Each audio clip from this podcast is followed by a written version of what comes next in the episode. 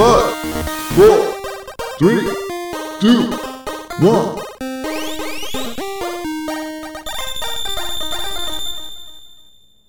Good luck.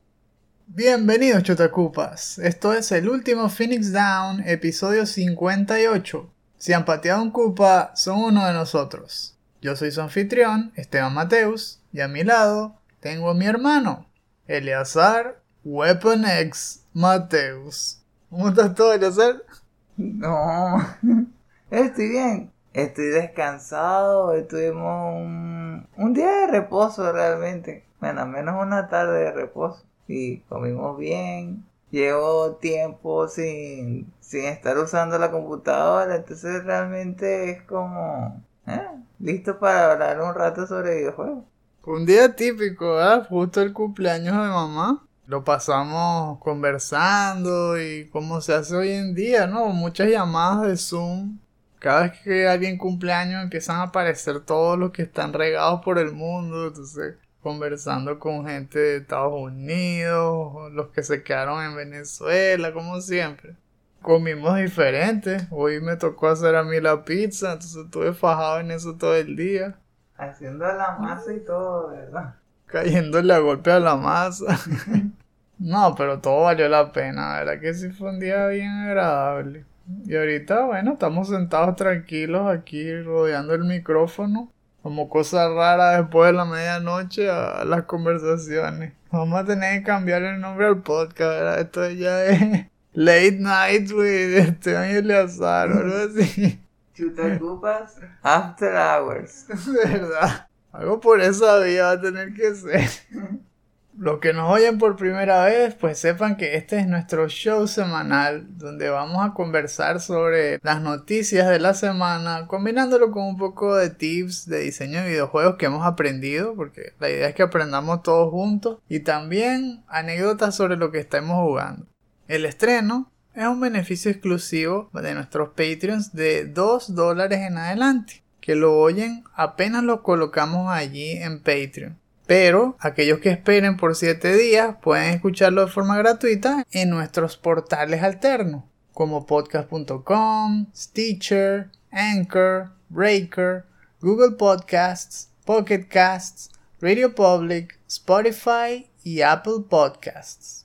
Si nos oyen de forma gratuita, les agradecemos que compartan estos episodios, que nos dejen reseñas, Todas esas cosas también son un gran apoyo para el canal y en general para Chutacupa, porque la idea es que lleguemos a la mayor cantidad de personas. Queremos que la idea de analizar videojuegos y crear videojuegos sea una transición tan sencilla como darle play a cualquiera de sus videojuegos más famosos.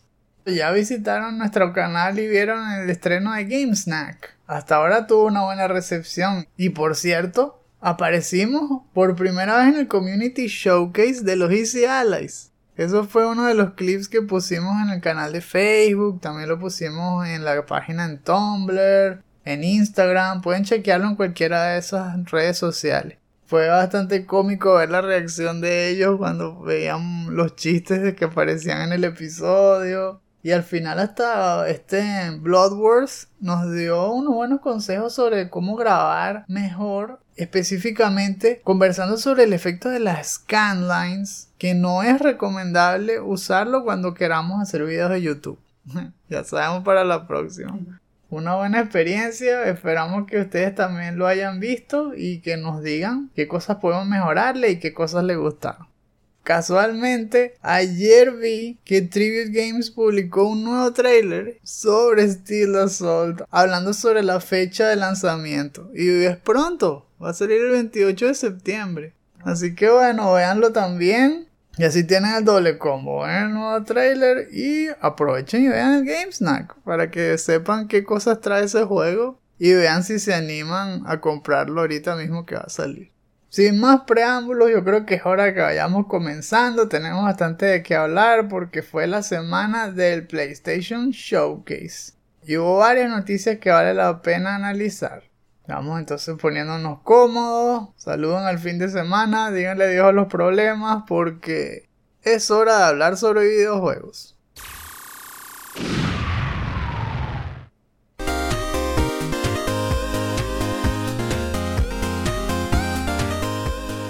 Iniciamos entonces el recuento semanal con un montón de noticias breves antes de entrar en los pesos pesados. Por ejemplo, que se estrenó Deathloop y tuvo muy buena recepción. Yo no pensaba que iba a tener tanto, porque vimos en algunos canales que le pusieron 7 sobre 10, pero luego en varios le pusieron Masterpiece. Que en IGN y en otros más 10 sobre 10. Y yo digo, ¿what? Yo pensaba que era bueno, pero tampoco así. O sea, ahora más que nunca se ve súper interesante para probar. Sabíamos que Arkane hace juegos interesantes con buen level design, pero lo que hablaron en esas reseñas era todo alucinante, como que hay que jugarlo a juro, nada, no hay ningún juego como este, que ok, ok, está bien, lo vamos a chequear, no se preocupen. Vimos noticias similares hace dos semanas sobre Psychonauts 2. Estos últimos juegos la, han sacado de honrón, de verdad que sí. Vamos a ver si los siguientes estrenos que faltan en septiembre les va igual de bien. Por ejemplo, Kena va a salir ya dentro de muy poco. Y un tal Diablo 2 Resurrected también. es el que estamos esperando con más ansia. Hace poco también vimos que volvieron a retrasar Dying Light 2. Increíble, ese juego pareciera que nunca va a salir. Ahora dijeron que va a salir el 4 de febrero del 2022 para terminar de pulir unas cosas nuevas que salieron y todo. Yo me imagino que los fans están súper desilusionados, pero al mismo tiempo que es una raya más para un tigre. Ya lo han retrasado tanto que, bueno, ok, pues seguimos esperando. Con tal de que el juego quede bien al final, vale la pena esperar. Pero ninguna de todas esas noticias le llegó a lo que vimos hace prácticamente una semana exactamente, el 9 de septiembre, cuando se celebró el tan esperado PlayStation Showcase 2021. No podemos cubrirlo todo porque se nos va todo el tiempo, pero sí vamos a tratar de resaltar lo que más nos llamó la atención y entrar en profundidad en algunos de ellos para conversar un rato. Para empezar, vamos a hablar sobre uno de también los trailers que fueron de los primeros de la lista. El remake de KOTOR. Star Wars The Old Republic es un clásico de los RPG occidentales que originalmente fue desarrollado por BioWare. A mí me encantó y me parecía emocionante que por fin aparece, ¿no? Esto era tan solo un rumor que habíamos escuchado hace meses pero ahora sí, ¿no? Decidieron confirmar la noticia. Lo curioso es la manera en que regresó, porque sí vimos que es el estudio Aspire el que es el encargado. Lo que no sabíamos era lo entrelazado que están con Sony, porque va a ser un trabajo en conjunto con PlayStation Studios y Lucasfilm Games. Por si acaso se lo preguntan, el juego entonces va a ser un console exclusive, un console launch exclusive, de hecho. Que es curioso, ¿no? Porque eso significa que no es completamente exclusivo de PlayStation, sino que eventualmente va a poder salir en otras consolas, es decir, va a salir en las consolas Xbox, aún siendo hecho por Sony. Yo creo que esto como que cada vez va a ser más frecuente, porque así mismo vimos Deathloop, que va a salir en PlayStation 5 primero, pero es de Xbox, porque es, es hecho por un estudio de Bethesda, ¿no? Entonces vimos acá unas pequeñas entrevistas que le hicieron a Ryan Treadwell, que es el lead producer del proyecto, y que sí, dijo que el proyecto todavía estaba en pañales, estaba muy temprano, y solamente mostraron un teaser que era Darth Revan, un ratico, se mostró y ya, y, después sale el nombre, Kotor, no sé qué broma. No hay gameplay ni nada, ni de casualidad. ¿A ti te impresionó algo? ¿Te llamó la atención esta noticia? Sí me llamó la atención los gráficos. Estoy pensando cómo se van a ver los cinemas de ese juego. Yo lo jugué en computadora, habrá sido hace casi 10 años y no lo pude terminar. Lo jugué como por dos o tres días y hubo un bug que no me dejó seguir jugando y lo dejé hasta ahí. No, no comencé la partida otra vez. Le había dedicado muchas horas, porque eso era esos días donde teníamos bastante tiempo. Y entonces lo jugaba en la madrugada. Jugaba dos o tres horas antes de dormir. Cuando teníamos ahí la oficina de papá ahí disponible en los días de vacaciones. Ah, lo otro que también fue un problema que uno tenía que pensarlo muy bien de cómo uno iba a distribuir los puntos porque si llegas a la parte en, donde tenías que pelear en una arena y no estabas capacitado para ganar era un game breaker porque no podías avanzar en la historia hasta que le ganaras a cierta persona y básicamente lo que me tocaba era buscarlo por internet aunque no sé si había internet Sí había, pero estaba empezandito. Estaban los famosos FAQs, que por ahí empezaron muchos de los journalists que hoy en día conocemos, como el mismísimo Colin. Colin Moriarty comenzó como un editor de FAQs de IGN. Y eso era súper común. Leer esos TXT enormes, llenos de puros tips para terminar el juego y, describiendo cada boss y todo. Básicamente era YouTube antes de YouTube.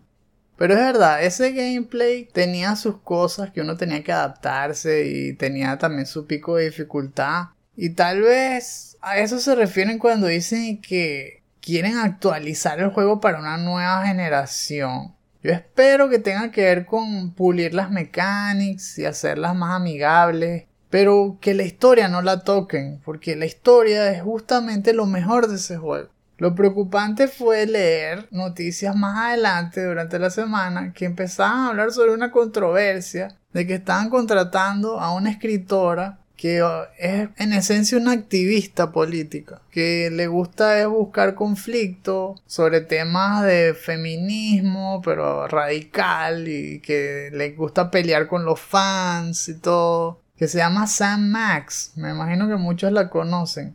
Y parece que es cierto, ¿no? Lo que yo había leído al principio, que me da esperanza que era falso, era que decía que BioWare la había contratado para que acomodara la historia, entre comillas, acomodar, porque esa historia no necesita que la toquen. Pero BioWare no está involucrado en esto. Incluso este Jeff Keighley les escribió directamente a EA preguntándole que si tenían algo que ver con este remake porque justamente BioWare lo hizo y BioWare es de EA.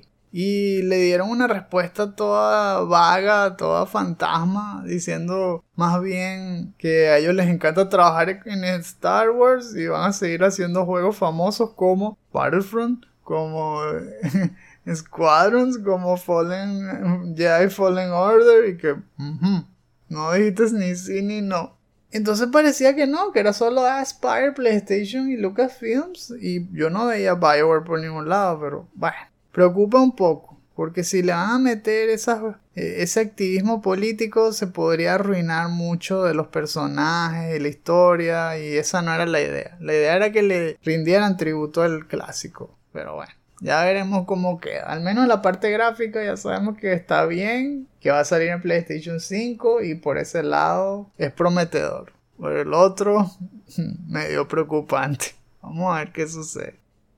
El siguiente juego que se robó las miradas de todos, sí fue completamente exclusive. Y por supuesto, tenemos que hablar de Insomniac. Que Insomniac se está poniendo a cuestas el PlayStation 5 así que vénganse conmigo. Esos tipos parecen unas máquinas, no duermen, hacen un anuncio tras otro, todo lo que estrenan saca review por los cielos. No sé en serio cómo lo hacen. Pero hoy en día es el mejor estudio de PlayStation. De verdad, superaron a Naughty Dog, superaron a todo el mundo. Porque todo depende de lo que ellos digan. Es increíble. Y esto no fue una excepción. Acaban de sacar Ratchet Clank y hace meses sacaron Miles y ahora ya están anunciando dos juegos más. En serio, parece imposible. Yo no sé cómo trabajan tan rápido. Me estoy refiriendo, por supuesto, a Marvel Spider-Man 2. Y a otra sorpresa que vamos a mencionar más adelante, que igual ya muchos de ustedes saben cuál es. Hablando de Marvel Spider-Man 2, el trailer se vio genial. Y de, hecho confirmaron que lo que vimos estaba corriendo en el engine del juego, en PlayStation 5. Y que por supuesto no va a salir en PlayStation 4. El comienzo me pareció un poco confuso porque no pensaba que iba a mostrar algo tan rápido. A pesar de que salía que Insomniac al principio y que wow, Insomniac. Pero cuando uno ve la calle que ponen ahí como de New York, con un poco de neblina, y que el- lo primero que salía eran relámpagos, como electricidad, por un instante pensé fue en Infamous. Pensaba que iba a ser un nuevo Infamous, aunque no tenía nada que ver porque Infamous es Soccer Punch. Pero bueno, no sé, por ahí me fue la mente. Pero duró poco la confusión porque inmediatamente ponen el clip del uniforme de Spider-Man y después Miles Morales y todo. Y qué bien se ve, uff. Cómo se ven igual las peleas, los combos. Se ve que ahora están trabajando en tag team.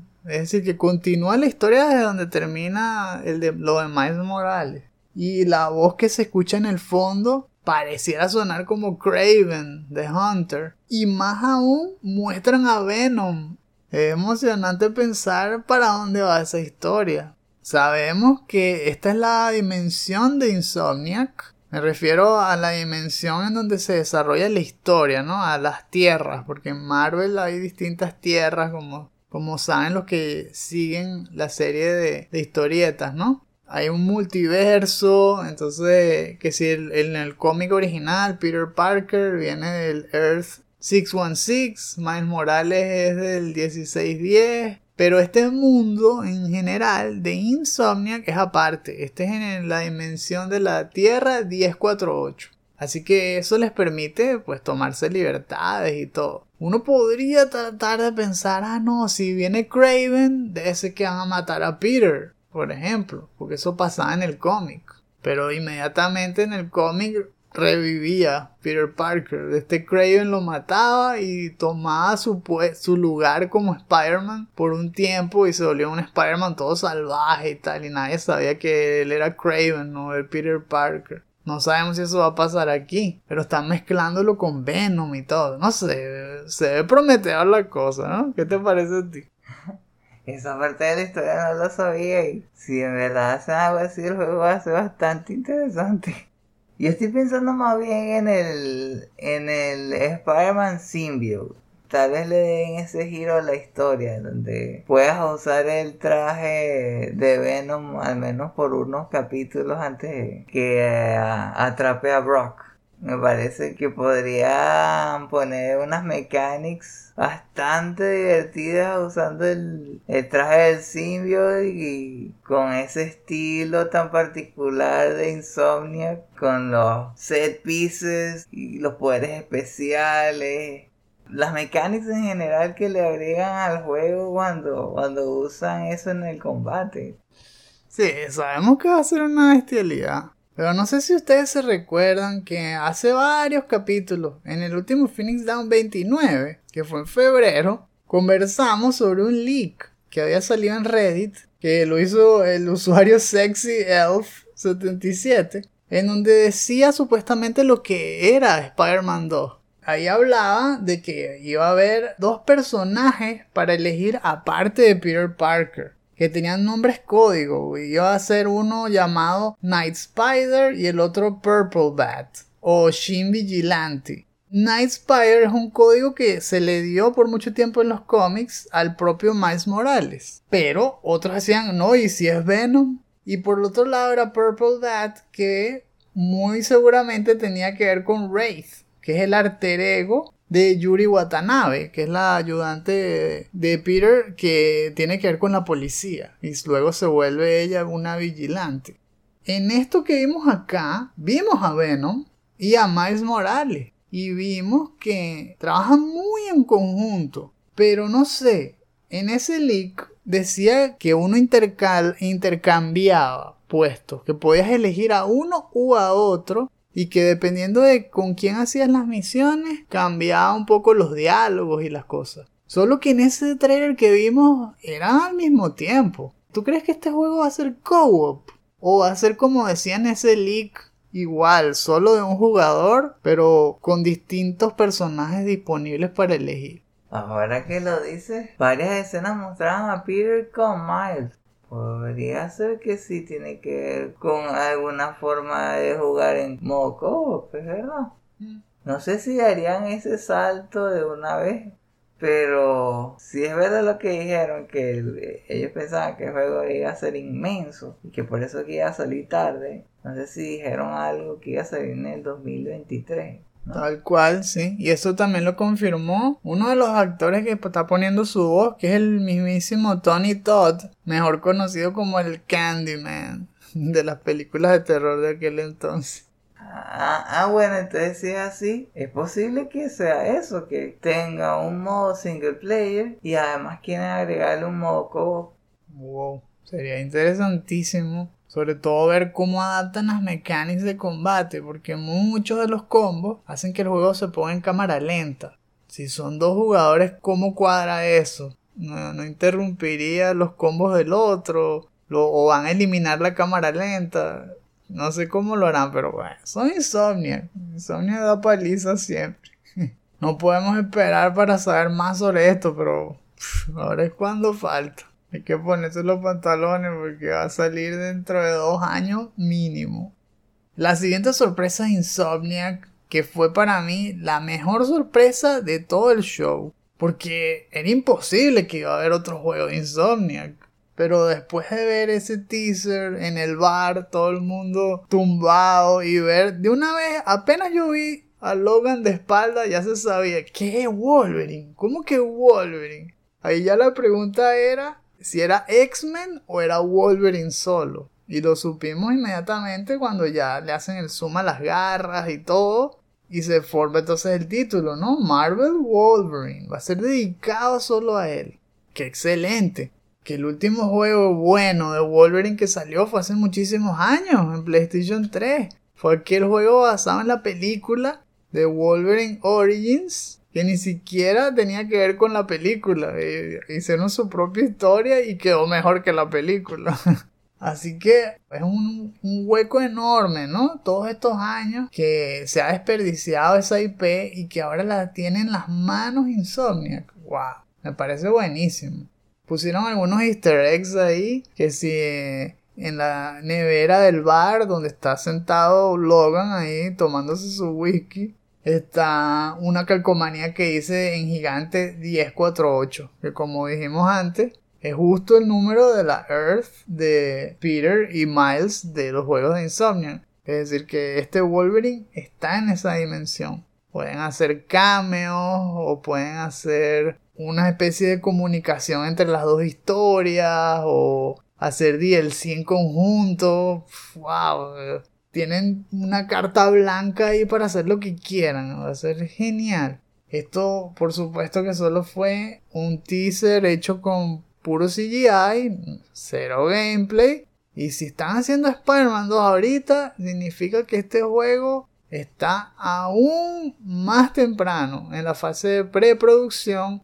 Y hay que ponerse a pensar, yo creo que de 2024 en adelante. Para este falta muchísimo. Pero igual me emocionó. ¿A ti qué te pareció? A mí lo que me hizo pensar justo después que terminó el trailer fue en los Avengers.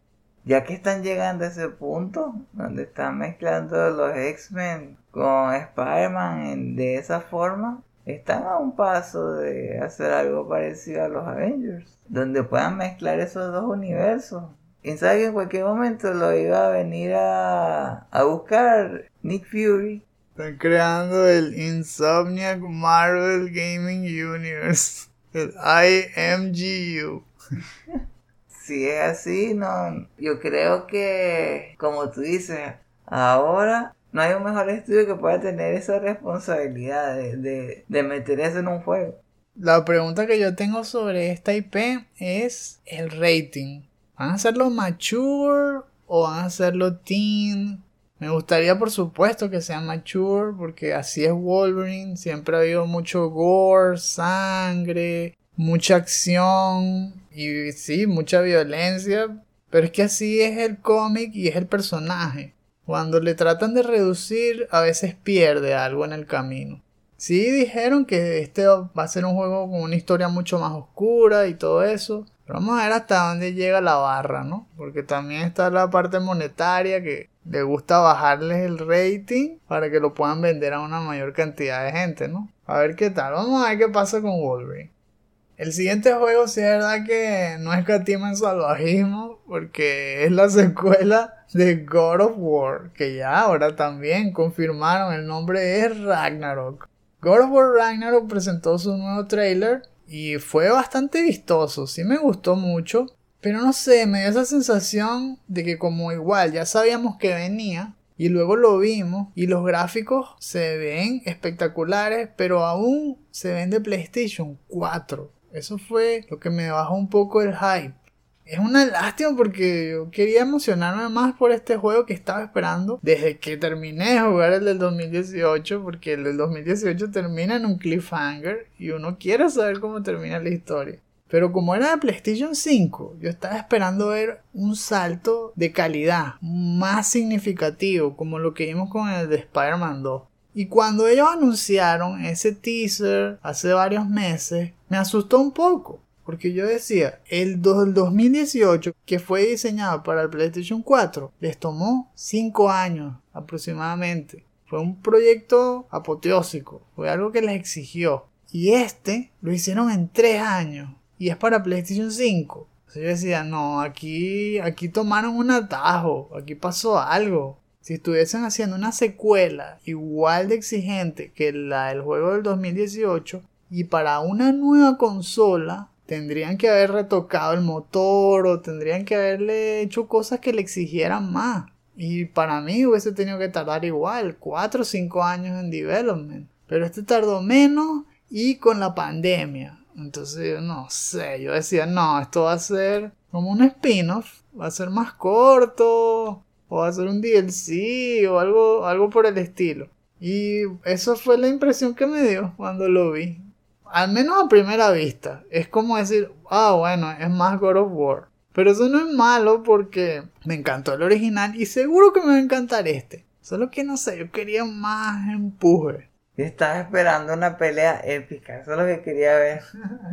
Algo que me distrajo un poco fue la velocidad de las animaciones. Algo, algo tenía que parecía que lo hubieran puesto a una velocidad un poco más rápida de lo normal. Y estuve todo el tiempo pensando, ahí como que cayó muy rápido. Ahí dio ese golpe muy rápido. Esa parte la salió en el juego y él no hacía ese movimiento tan rápido. Entonces me distrajo un poco. Hasta cuando se montaban en la canoita con Mimir. Cuando la gente caminaba en lo lejos. Que, eso es nuevo, por cierto. Porque que hay villagers ahora caminando por los pueblos. Pero estaban caminando todo rapidito. Entonces también estoy, ¿qué, qué es esto? Vale? Lo que estaba realmente dándome cada vez más hype era lo que se estaba escuchando en el fondo. Las conversaciones entre Atreus y Kratos. Es decir, lo que le van a agregar a la historia. Y qué va a significar eso en el gameplay. Por ejemplo, hay algo que ya de una vez uno ve. En los concept art y en las imágenes de publicidad que resalta bastante que las poses en las que ponen a Treyu. Ya no es el mismo chamo que te seguía en el primer juego. Después de lo que hablamos en el postmortem, no, ese ya no es la misma persona, él ya es un guerrero.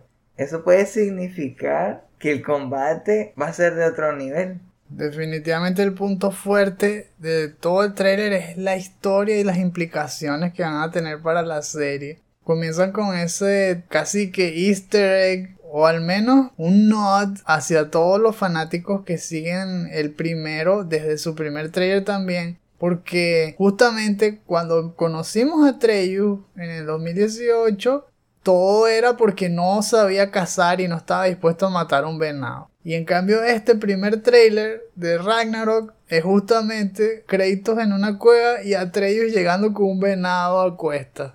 Es decir, ¿Te acuerdas lo que no podía hacer? Mira, ahora lo hace como si no fuese nada. Y ahora es más grande y se oye que también discuten. Entonces hay conflicto aquí, pero también se nota la evolución de los personajes. Y un montón de tips que vimos. Sabemos ahora cómo se ve Thor, pero por fotos que pusieron después. Y si piensan en Endgame, esa es justamente la imagen. Es este Thor gordito. Solo que este Thor no es cómico para nada. Este Thor es una rata, es todo implacable. Pero vimos también muchos otros. Ahora sabemos que va a salir Tyr, que es el dios de la guerra nórdico, que también es gigantesco. De hecho, mide 8 pies 5 pulgadas o 2.5 metros. Si se lo preguntan, sí, es más bajito que Lady Dimitrescu.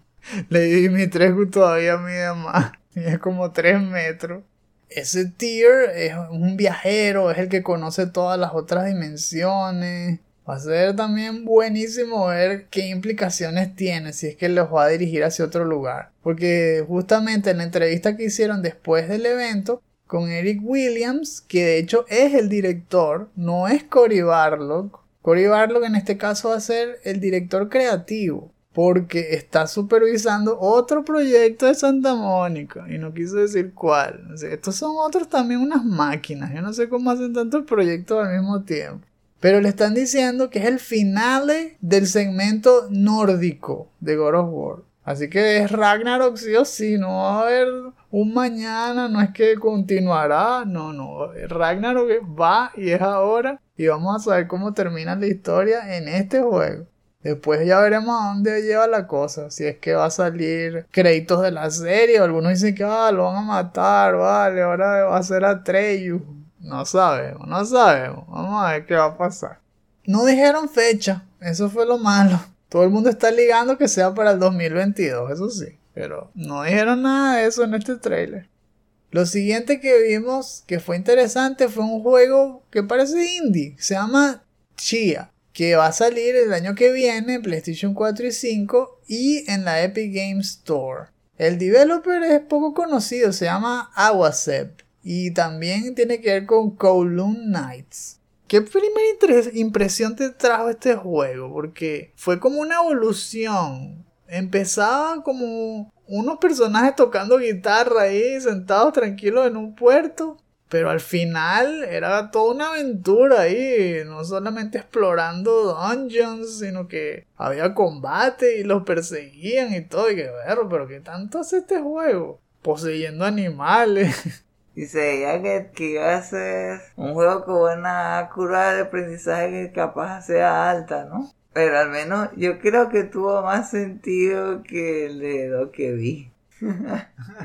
al menos sí, sí me imaginé jugándolo. Y la estética era también toda amigable, ¿no? Resaltada porque contrasta con todo lo demás que estábamos viendo. Todos eran puros action adventure en tercera persona super realista. Y luego venía este todo amigable, caricaturesco. Casi que a mí me pareció como que, ah, este es el Animal Crossing de PlayStation. Ya llegó. Esto era lo que ellos querían hacer.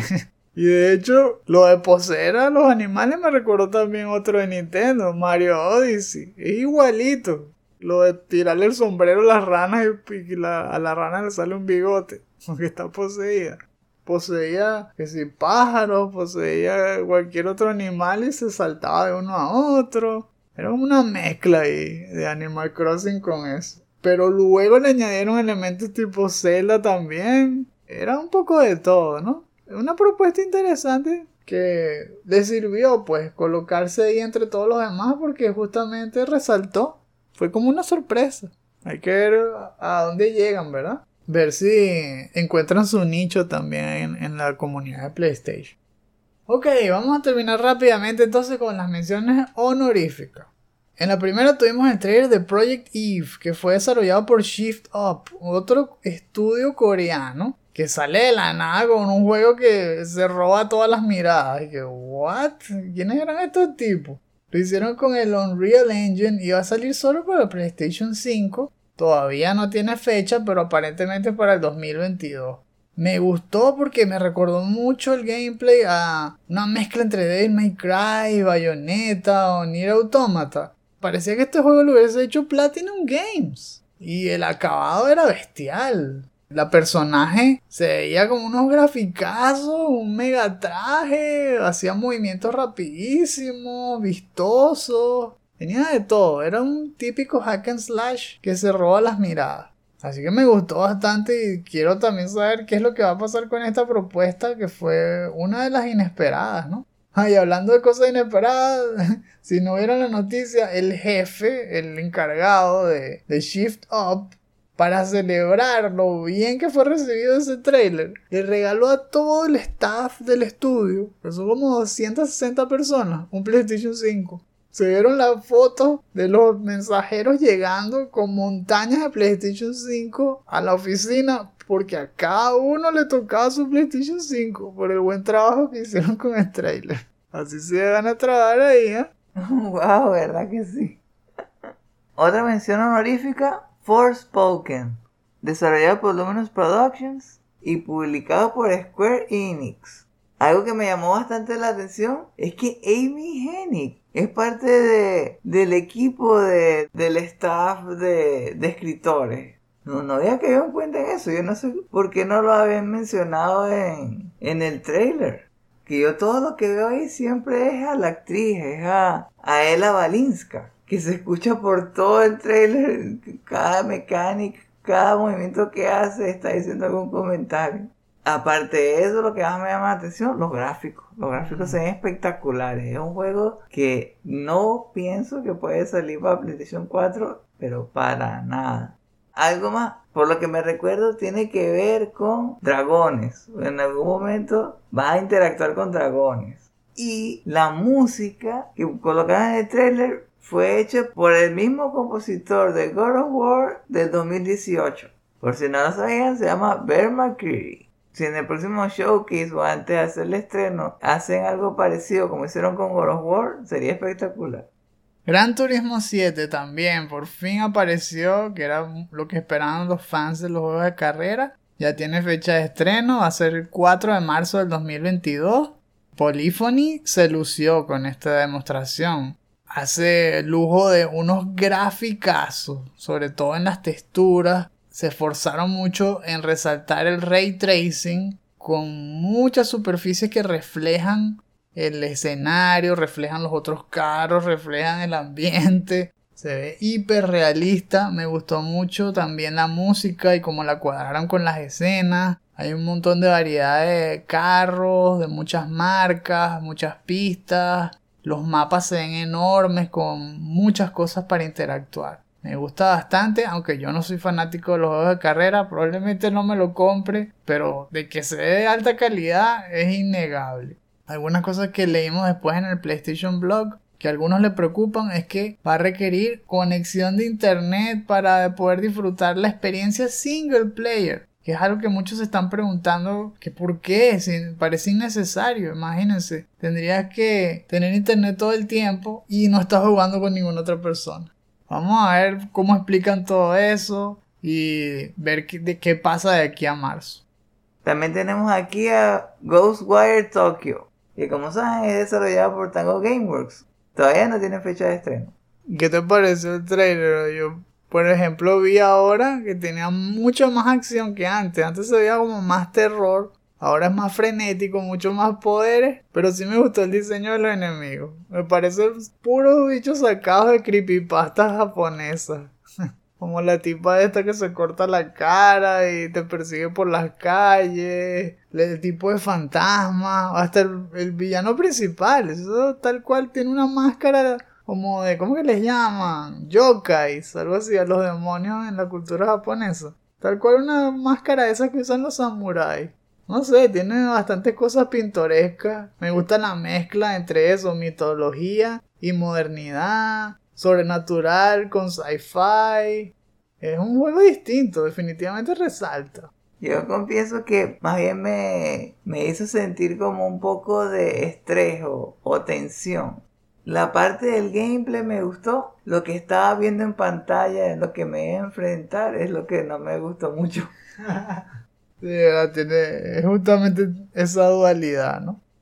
Y por último tenemos a Tiny Tina Wonderlands, que también busca resaltar haciendo contrastar varios géneros. Va a salir el 25 de marzo de 2022, o sea que fallan mi cumpleaños por un día. Y lo que quieren hacer es como Borderlands, pero con magia. Están mezclando dungeon crawlers basados en loot con el propio gameplay looter shooter de Borderlands. E incluso le meten armas. Es decir, tú puedes tener magos haciendo hechizos, pero que al mismo tiempo sacan una metralleta, un sniper rifle y le caen a tiros a los trolls y a todo.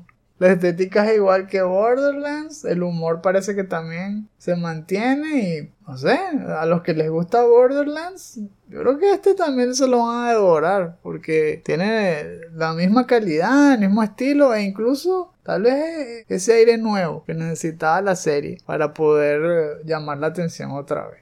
Todo bueno, era el PlayStation Showcase. Hubo muchas cosas que faltaron, eso sí, Nada sobre Silent Hill, nada sobre el, tan mencionado rumor de Metal Gear Remake. Eso sí fue una lástima, yo quería algo así. Tal vez eso es lo único que le faltó a esto. Fue muy safe. No se arriesgaron, no hubo ninguna noticia así que te explotara la cabeza como que no lo vieras venir. Lo más cercano a eso fue lo de Wolverine, pero falta mucho para que salga ese juego.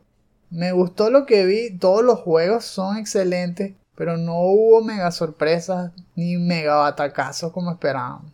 No le puedo poner 20 sobre 20 a esta conferencia, pero tal vez, qué sé yo, un 18, si lo ponemos en las notas como en Venezuela. It's quiet, too quiet.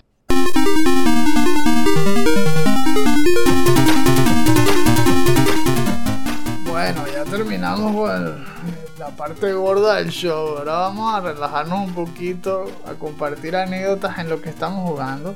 Y tengo aquí anotado a Horizon Zero Dawn, nuevamente en el PlayStation 4. Pero no sé si poner un asterisco o algo así, porque lo tuve que jugar bajo condiciones extremas.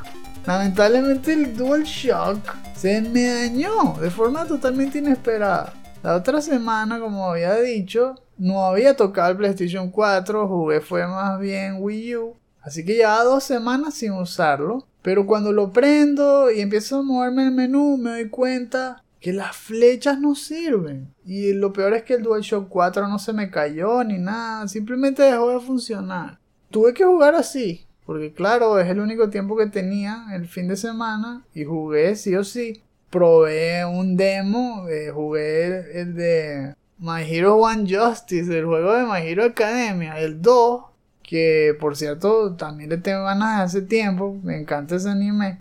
Y bueno, como no necesitaba flechas, funcionó y me gustó y todo, y ese Plus Ultra con ese juego ahí, como por media hora.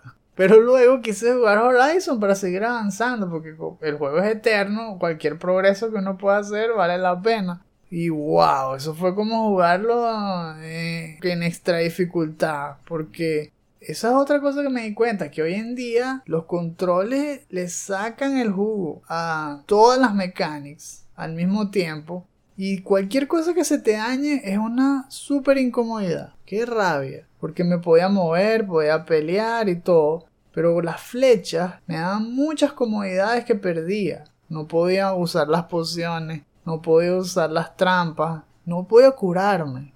Y eso le añadía, obviamente, una capa extra de dificultad. Entonces fue más bien como un extra reto autoimpuesto. Porque tenía que jugarlo, pero ahora con extra cuidado, porque sabía que si me empezaban a pegar no me podía curar. Y me iban a matar y tenía que darle reload. Así que bueno, tuve que jugarlo con más stealth, pelear más de lejos, me hizo aproximar el juego de una forma más cuidadosa. Igual lo jugué, afortunadamente avancé un poco, solo que no fue igual por esto. Y qué incomodidad, no sé si a ustedes también les ha pasado, que se les daña ese control sin ninguna explicación, porque hay veces que uno sí, en ataques de, de, rabia tal vez o frustración apretas el control o a veces se te cae o incluso hay veces que la gente lo lanza, ¿no? Pero que se te dañe sin haber hecho nada, nada más por usarlo, es frustrante porque después de que uno lo cuida tanto, que falla así. Y otra cosa que me di cuenta es lo difícil que es comprar un DualShock 4. Eso también quería preguntárselo a ustedes, los que nos escuchan, para ver si se repiten en sus países por ejemplo, aquí en España es complicado y no debería serlo. Yo he ido muchas veces, al menos aquí en las zonas de Almería y todo, buscar un DualShock 4 no es fácil. Me meto en Carrefour, me meto así en las tiendas más famosas, en Game, y nunca hay. siempre están las otras marcas, las marcas de segunda, las marcas de competencia. Hay una muy famosa acá en España que se llama Nacon, que aparentemente es buena y todo, pero no es PlayStation, solo que tiene licencia PlayStation. Y si tú quieres el original no lo puedes conseguir o está siempre está agotado. En Amazon te lo venden más caro porque se aprovechan, no es de Amazon sino de terceros vendedores. Entonces, qué rabia. Y ni siquiera por la tienda de PlayStation se pueden conseguir, sino que te remiten a las tiendas. Ah, ¿tú quieres este control? El plateado, sí, eso, te encanta. Bueno, cómpratelo en FNAC. No vale, yo quería comprárselos a ustedes. Suponía que ustedes debían tener existencia porque ustedes son Sony. Pero no, es lo mismo. Te mandan a pasear y al final terminas encontrando un montón de páginas con mensajes diciendo agotado, agotado, agotado para donde vayas. Te metes en game, es lo mismo. Carrefour es lo mismo, el corte inglés es lo mismo, no sé. Es súper difícil. Lo más cercano que puedes conseguir es el DualShock 4 versión 2 negro. Pero si quieres cualquier otro color, buena suerte. O te toca pagar extra o esperar hasta que se despeje o comprártelo de segunda mano que obviamente no es la idea justamente por esto porque qué sabes tú si te lo compras y lo que le faltaba era un día para que se dañe mágicamente y luego terminas en la misma lo otro que tocaría es repararlo yo mismo pero eso es una aventura para otro momento no sé si hacerlo porque las partes son más baratas y todo pero está el riesgo de tener que abrirlo y luego saber si se arma bien bueno, luego les contaré qué hacemos, pero por los momentos voy a seguir jugando con el handicap, porque no queda otra y porque ya viene Diablo 2 Resurrected y eso es impelable. Sí o sí vamos a cazar a The Lord of Terror con flechas o sin flechas. Lo que yo estuve jugando fue otro videojuego de Ichio. Me fui al buscador y esta vez anoté como las tags web 2D de 8 bits y Dungeon Crawler. Aparecieron como cuatro resultados y uno de ellos es el que les voy a hablar que se llama que se llama Dungeon of Doom desarrollado por ROM 16 lo que más me gustó fue el, el concepto y las aesthetics porque el gameplay, si yo hubiera leído un poco más la descripción, me hubiera dado cuenta, estaba hecho para que fuera bien difícil. Lo recalcaron varias veces en su página. Y es como que ese era su objetivo, querían que fuera difícil. Porque te recuerda lo que mencionaste en el Game Snack con Steel Sol y el modo difícil, el modo masoquista. Así tal cual. Es básicamente ir a un dungeon infinito donde te lanzas en un cuarto, limpias el cuarto de enemigo, vas al siguiente cuarto y así. Hasta que eventualmente te enfrentas a un miniboss y si logras sobrevivir a ese miniboss, que es alguien, alguien que es normalmente un monstruo gigante, mucho más rápido, que pega más fuerte que todos, te lanzas al siguiente cuarto. Y si mueres, comienzas el principio del juego. Y eso fue brutal para mí porque era difícil solo sobrevivir a un cuartico porque no era muy forgiving. Por ejemplo, hay escudos regados por la etapa y cuando agarras un escudo, bien, ¿no? Si tienes un vida extra. Pero es más como Ghouls and Ghosts, que apenas te pegan una vez te quitan todos los escudos. Me da más rabia eso. Por otro lado, eso en la Forgive Mechanics y el Collision Detection. Yo creo que ellos pusieron que los hitbox de los enemigos le abarcaran más allá de lo que tenía el sprite. Porque si no tenías cuidado, muy fácil que te pegaran los enemigos. Entonces tenías que estar pegando de lejos, lanzando espadazos, corriendo hacia atrás, lanzando espadazos, corriendo hacia atrás, esperando que no te equivocaras por un píxel y que te hiciera daño. Bueno, me costó bastante pasar el primer mundo. Después llegué al segundo mundo y wow, bien. Llegué con todos los escudos, tenía toda la vida y peleé contra el segundo miniboss y me mató en dos segundos. Y yo dije, ah, comienza el principio del juego otra vez. Bueno, yo creo que está bien, ya hasta aquí lo dejé. Ya lo probé. Y les dejé eso en los comentarios a los desarrolladores, que en verdad era como si estuviera modo difícil desde el principio. Y es verdad, es que lo, lo diseñaron así. Y yo pienso que hubiera sido mucho mejor si hubiera tenido más Forgiveness Mechanics, donde el, el hitbox no fuera tan exacto que piensan que uno es una máquina. Y lo otro es que uno puede usar las pociones, que uno tuviera un cinturón de pociones. No había forma. Eran vidas regadas por la etapa y no te podías curar si te pegaban en algún momento que no tenías esperado. Si lo quieren probar, se lo vamos a dejar en la descripción. Tal vez ustedes lleguen más lejos, no sé. O tal vez les parezca entretenido. Yo vi en algunos de los comentarios que dijeron y que era suficientemente difícil. Entonces capaz llegó hasta el final, qué sé yo. Tal vez no era, como dice algunos, my cup of tea. Para mí yo creo que fue un reto demasiado grande, pero capaz no lo sea para ustedes y capaz le dé muy buenas ideas para algún videojuego que quieran hacer. A menos a mí me dio ideas para hacer eso, justamente un Dungeon Crawler de 8 bits. Y me gustó por eso. Que no sea una ratada. Ay, sí. A menos de que sea Grey Fox. Hurt me more.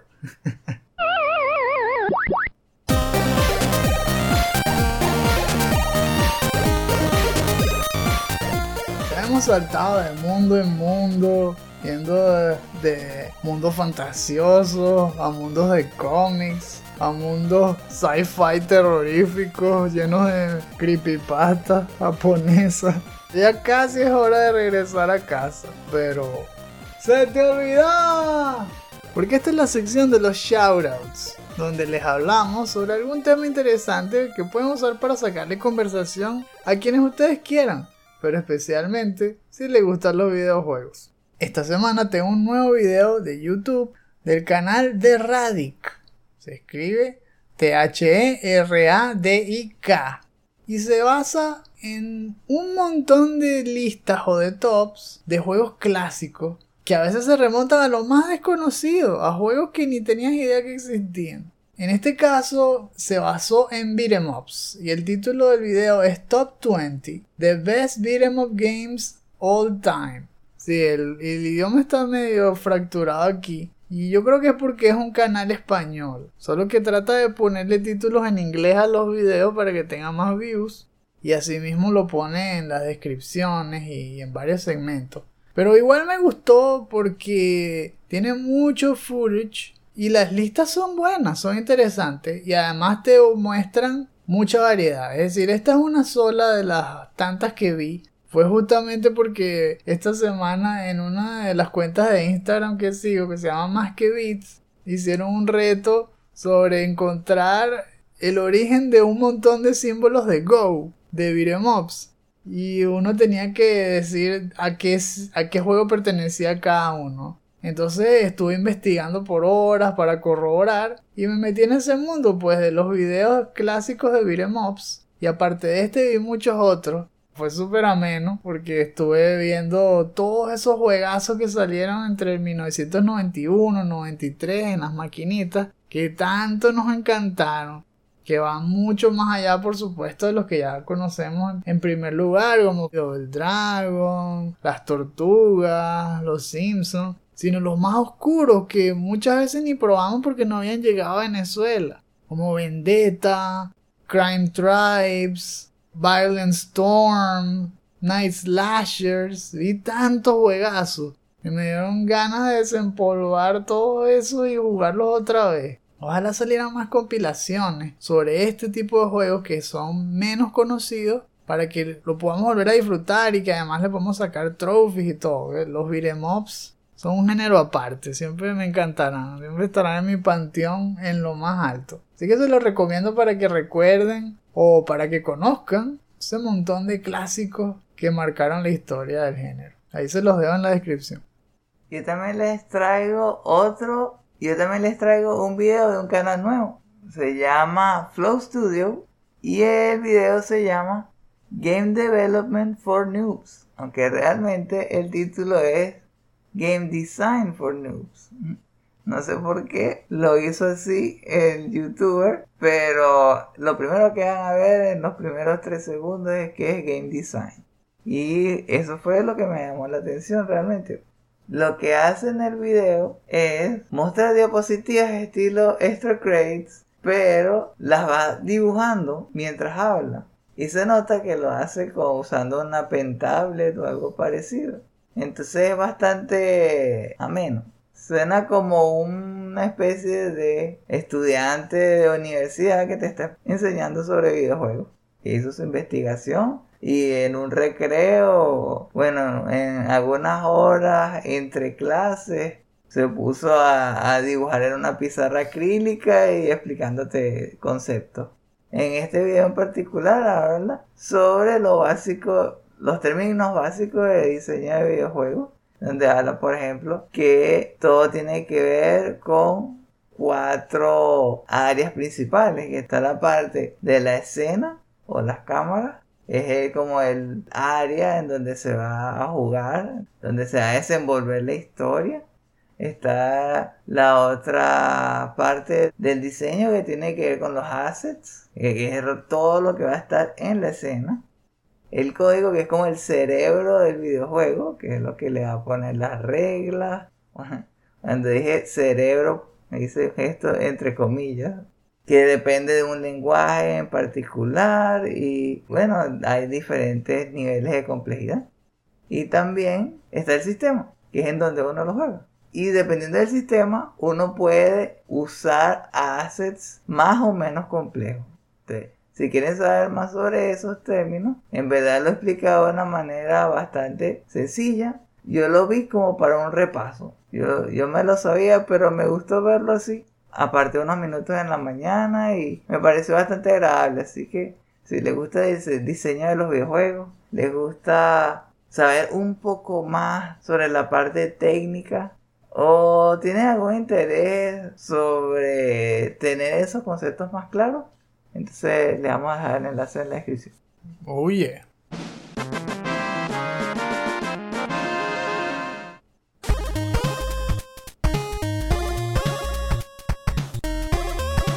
Estoy viendo la hora en esta dimensión y es hora de terminar este episodio.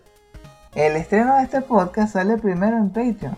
Si quieren escucharlo en caliente, consideren convertirse en uno de nuestros Patreons de 2 dólares en adelante. Si no, pueden esperar una semana y escucharlo gratis en nuestros sitios externos como Stitcher, podcast.com y Apple Podcasts. En ese caso, compártelo con todos los que puedan para que conozcan la magia del último Phoenix Down. Si llegaron hasta aquí, gracias por habernos acompañado. Si quieren más contenido como este, incluyendo artículos y reseñas, no olviden visitar nuestra página chutacupas.com. Eso es C-H-U-T-A cupas.com. Así como nuestras cuentas de Twitter, Instagram y Facebook, donde verán noticias sobre juegos desde India AAA, promociones de nuestros productos y clips de nuestros programas. Los invitamos a dejar sus comentarios en la sección inferior. Nos gustaría saber, ¿qué les pareció lo que comentamos en el showcase? ¿Están emocionados por God of War Ragnarok? Tal pensaron que la velocidad del video no era muy rápida. Tal vez todos tenían muchas ganas de ir al baño. ¿Alguno de ustedes está emocionado por jugar Ghostwire Tokyo? Tal vez si quieren pasar horas matando a puros monstruos de creepypasta. Hell yeah. ¿Qué piensan de los juegos de los que hablamos de Insomniac? Ya están apartando el dinero para comprárselo apenas salgan. Si se suscriben al tier de Podcast Bonanza, sus comentarios podrán ser incluidos en los futuros episodios del último Phoenix Down. En Patreon podrán encontrar muchos otros beneficios especiales como destapar episodios exclusivos, acceso a nuestros podcasts complementarios, el último Phoenix Down DLC, que es un show dedicado a celebrar la nostalgia por los mejores videojuegos clásicos, y hasta poder obtener tu propio avatar personalizado. Si quieren saber más, visite nuestra página patreon.com slash chutacupas. Ahora, con su permiso, Voy a buscar la manera de meterme en un portal para ir a una dimensión alterna donde hayan pasado alrededor de 8 años y los desarrolladores de Vicarious Visions hayan sacado Diablo 5. Más o menos, ¿no? Contarle que no hayan tardado 11 años como del 2 al 3. Ay, verlo, ¿verdad? Tendría que ser un, un equipo que, que tenga como el impulso de Insomniac. O sea, Vicarious Vision mezclado con Insomnia. Por eso es una dimensión paralela. Mentira. Ah, eso, eso. Yo creo que mejor así. Mejor busco una dimensión donde Insomniac se haya fusionado con Vicarious Vision. Perfecto. Nos vemos la próxima semana. Y recuerden, no hay quits, solo retries.